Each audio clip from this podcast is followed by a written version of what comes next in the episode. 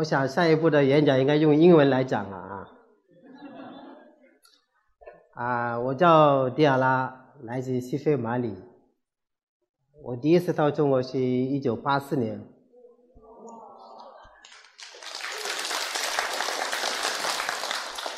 我是拿着奖学金来学西医的，因为我在国外的话，我本身自己就是一个西医医生。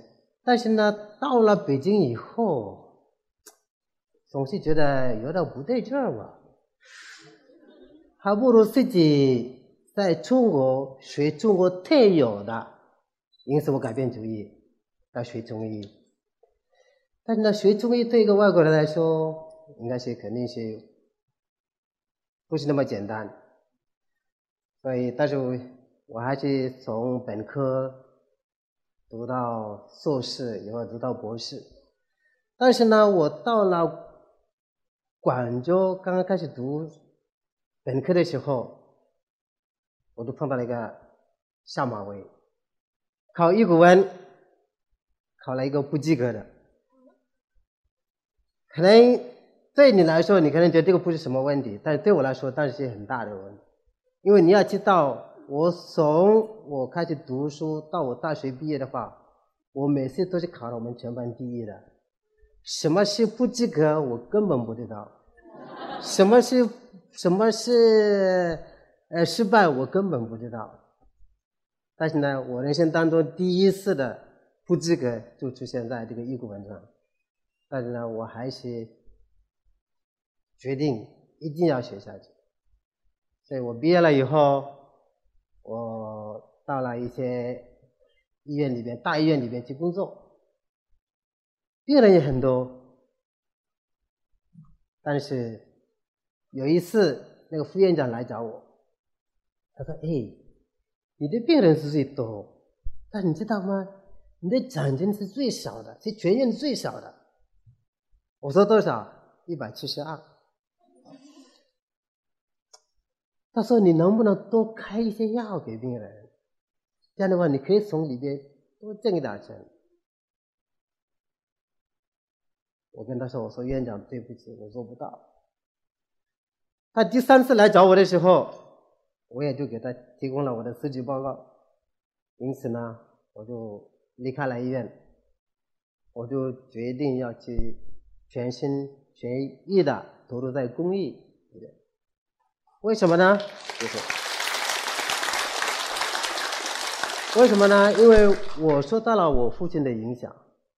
我父亲他是学西医的，那我是学中医的。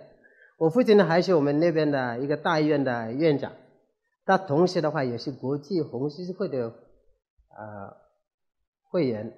他曾经以中立国的身份到两个国家打仗的时候，到前线。去救死扶伤。我父亲他还经常告诉我，他说：“你如果知道什么是行善，而不去做，那就是你的罪。”所以这句话对我的影响特别大。因此呢，我来到云南，我就发现那边的乡村的医生状况不如内管。这些乡村医生这些队伍，曾经为中国的医疗系医疗发展奠定了不可磨灭的基础。但是呢，如今得不到重视，那我决定我要培训他们。但你要知道，这些乡村医生，他们大部分都是文化水平是比较低的，你怎么能够鼓励他们？让他们能够放下一切来学习，那我就跟政府说，这些乡村医生来学习全免费，路费、住宿费、伙食费，包括甚至他们毕业了以后，我要给每个人送三大件，就是听诊器、血压表、体温表。除了这个外，还有工作服、一些药品，还有一些书籍，让他回去。安心的开展工作。我记得有一次，卫生局的给我送了两个学员，这两个学员的话，有一个他小学六年级，但是你不培训他的话，从他那里到他的最近的那个相互线院要五个小时，而且那个孙子也特别大，这必须要有一个小孙子。那你说，只有小学六年级的文化的水平的一个医生，你怎么培养他？这我就一把手的，一步一步的教他。通过各种各样的，我们的培训不像在呃大学里边这样的，就是教授讲讲课完了就完了。我是参与性的培训，一边学习一边操作，一边学习一边操作，就这样带他。还有一个学生，那就更麻烦，他是汉尼族的。就是按当地的人说话说的话，他不会说汉话，就是普通话，因为他小学只有三年级。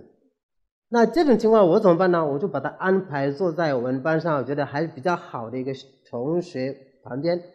就我上课的时候，那个会给他翻译；但是一下课的时候，我们又单独要开另外一个班，那就是一对一，但是还要那个学生翻译。就三个月就把这个学生开出来。他最少，他回到村子里边，他能够解决一些小问题。我们培养乡村医生的一个目的就是不要让小病出生。我们不仅是要教他们医疗方面的知识，我还希望也教给他们一些知识，希望他们的医德最少能够超过我。啊，所以。在回访当中的话，有一个姓杨的医生，他就跟我说：“他说李老师啊，哎呀，现在我们村民真的叫我杨医生了。可能你们也觉得奇怪，反正白大褂的在大城市的话，都看都会叫你哎张医生、李医生啊某某医生。但是对一个孙女来讲，那是不一样的。以前他们眼中，你可能就是一个吊着二郎腿的人啊。”没有负责任的、不做事的人，但现在他们看到你改变了，有责任心了，所以他们叫他杨医生，他特别激动的，我跟我说了这句话。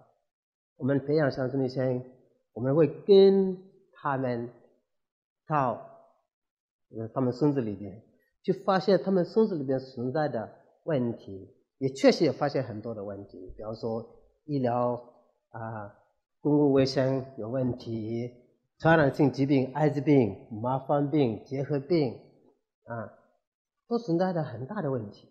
那针对艾滋病来讲的话，有一次，他们告诉我，他们说我们村子有一个艾滋病人，啊，他是可能从外地打工回来了以后被检查为艾滋病病毒携带者，那大家都害怕，想把他撵走。父亲，你害怕，毕竟是我的骨肉嘛。父亲怎么办？想了一个办法，把他关在猪圈里边去。就我猪圈里面就有一个小窗户，就通过这个滴东西给他吃。这是个真实的故事。你们现在看到了这个图片呢，是我通过角色扮演，把这个故事搬到舞台上，通过这个故事给更多的人讲艾滋病是怎么回事，你应该如何对待一个艾滋病感染者的，你应该如何去关爱他。以后呢，通过我们的宣传以后，他父亲还有我们进去了，把那个小伙子把他派出来了。那除了艾滋病的问题，在农村还有麻风病。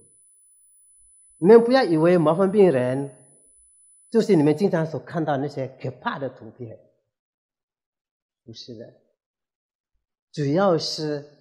我们的乡村的一些能够早一点发现这些病人，早一点治疗的话，他会像一个正常人一样。你会不会？你不会看得到他的那个残疾，那些可怕的那些表现，你看不到的。这是毛坡村里边一个一个一个小姑娘，这小姑娘呢，当然她是隔壁的孙子，因为重男轻女的观念比较强，所以把她给丢了。所以这个麻风病人。他们没有子女，他们就把她给，他们不是没有，他们有子女，但子女早就离开他们了，他们就把这个小姑娘给收养过来了。那麻风病人确实也有一些呃就是值得我们去思考或者心酸的事情。有一次，我还有当地的领导，还有批发院，以前叫做批发院，现在叫疾控中心，我们下去到一个村子，就是这个村子里面去看那个病人，但是有一个病人，他们说没有人敢靠近他，他在屋子里边躺在床上。你一到门口，你就可以闻得到非常难以接受的一种味道。人是活着，但是脚已经是烂的了，是腐烂的。但是他自己呢，一为了让这个味道不要散发下去，还有为了晚上避免老鼠跟蟑螂来吃他的伤口，所以他怎么办呢？他用两层厚厚的胶布把脚。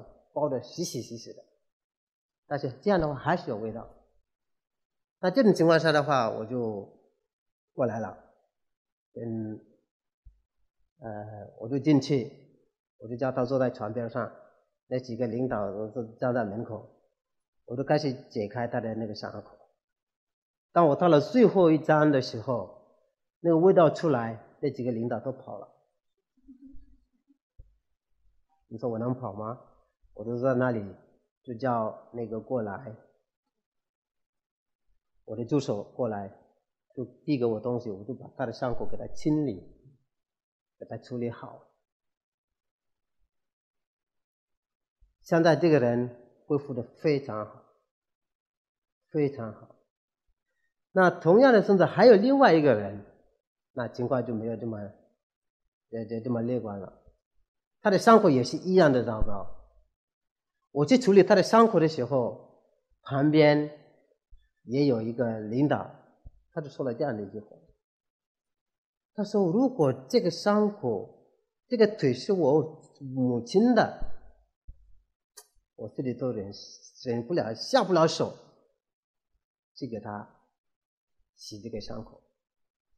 但是我还是把它处理好，处理好了以后，我们走了。当我第二次再来的时候。”他们告诉我们，我们走了以后，这个阿姨就吃了毒药，自杀了。因为她可能听到了旁边的人说了这句话，是。除了麻风病的问题，在农村的话，饮水是一个非常重要的一个问题。没有干净的饮用水，谈不上卫生。这是一个孙子，我到那里以后，我发现了，确实这个孙子有很大的水饮水问题。他们每年从十一月份开始到下一年的五六月份旱季，就基本上没有水。那个水池里头有一点点水，他们早上会起来。你先起得早，就把你家的桶放在前边，然后他第二个起来，要把他的家的桶从两点就开始这样排，但是很有趣，一点都不乱。这个的话，我们就得向他们学习，每一个人都是规规矩矩的。然后呢，到时候孙长来摇给每一个人。但是呢，我觉得他们也确实也有在用水的方面也有很多的问题。那我想了一些办法。我先用了一个上午，用我的照相机拍摄他们用水的整个过程。你看这个小伙子在这里，这个勺子是用竹子做的，很大的一个竹子。每个村民都是这样摇的，干完活摇了就这样摇着喝。但你拍这个没有，但漏多少水？所以当我在拍摄的时候，这个小伙子他来了摇的时候，我就叫我的助手，你做好准备，下一个人再来摇的话，你就把盆子。递过去到下边，把漏的水把它收集起来。拍摄完了以后，晚上开村民大会，啊，大家都来了，村长也在。我说好，水我们确实有水的问题，我也同意，我也觉得也应该帮大家来解决。但是今天的话，我发现一些问题。我到孙子里天的话，我开我的吉普车，我背着我的投影仪的，我就把投影仪挂起，就把那些照片放给他们看。我说那这种情况你们说还缺水，这个问题得先解决，以后我才帮你们解决水的问题。我这样一说的话，我就听到呜，什么意思呢？他们明白了。我说 OK，那今天的会到此结束。我什么都没说。我说到此结束，走了。我把我的东西收走。第二天早上我回来，奇迹发生了。他们做了两个新的竹筒摆在那里，还有那个旧的在那里。以前你要通过给他们讲节约用水、节约用水，他没这个概念。所以我就问村长，我说：“哎，村长，哪里来的那两个竹筒？”他说：“哎呀，狄老师啊。”你走了以后，我们心里觉得真的是有问题啊，所以有一个人就说：“我愿意把我家的竹子砍拿来做桶。”就这么简单一个动作。以前没有这个意识，谁也不愿意奉献。但是通过这个事情以后，都奉献出来，两个新的都摆在那里。以后呢，我们就一起来把这个水的工程做了。不到一个月，把水拉到挨家挨户，每个人都有干净的饮用水。是，如果要解决我们农村的医疗卫生的事情的话，真的离不开我们乡村的医生。我们乡村的医生要提高他们的水平，提高他们的业务水平，把相关的医疗知识传给他们，让他们来教育他们的老百姓。如果他们能够做到这个，那很多传染性疾病发病率。麻风病、结核病、艾滋病会越来越低，会越来越低。我去麻风村，我经常喜欢带我的小孩去。我还有一个新加坡的小孩，呃，新加坡的朋友，他也会带他的小孩。一到那里，你说那些麻风病人太喜欢我们的孩子们了，因为有些人自从他得了这个病以后，有的已经是五六十、五六十岁，但是呢，他是十八岁。就得了这个病，就被丢到山上去，也就是什么是叫孩子，他已经不知道了。那他们看到了我们的孩子们以后，特别的兴奋。当我们的孩子们叫他们叔叔，或者叫他们阿姨，或者叫他们现在爷爷奶奶，哎呀，这个喜悦的心情。我通过这个事情，我也想教育我的孩子。我的孩子，他经常跟我聊。有一次，我就问他。我说：“你长大了当不当医生？”啊，我不当医生。我说：“什么原因呢？”我知道，他以为医生就要像我那样东跑西跑。我跟他说：“不，我说孩子，你不一定需要像我那样跑，你也可以像城市里的那些医生一样，坐在你的办公室等病人来找你，可以挣你的钱，这是没问题。但是你要记住，你只能影响什么呢？”只能影响一个病人，谁来找你，你就影响谁。但是呢，如果你是想影响更多的人，那你要走出去，要到社会里边。这样的话，你影响的是一个家庭、一个社区、一个社会，那意义是不一样的。所以今天的话，也想通过我的这个故事，要鼓励你们每一个人。不一定是要等到说啊，等我毕业了以后，我有钱以后，我再去做公益，我再去行善。不是的，每一个人，你是这个社会的一份子，你有这个义务，你有这个责任，你应该做你应当做的事情。我呢，我什么都没做，我经常一句话，我只做了我应当做的事。谢谢。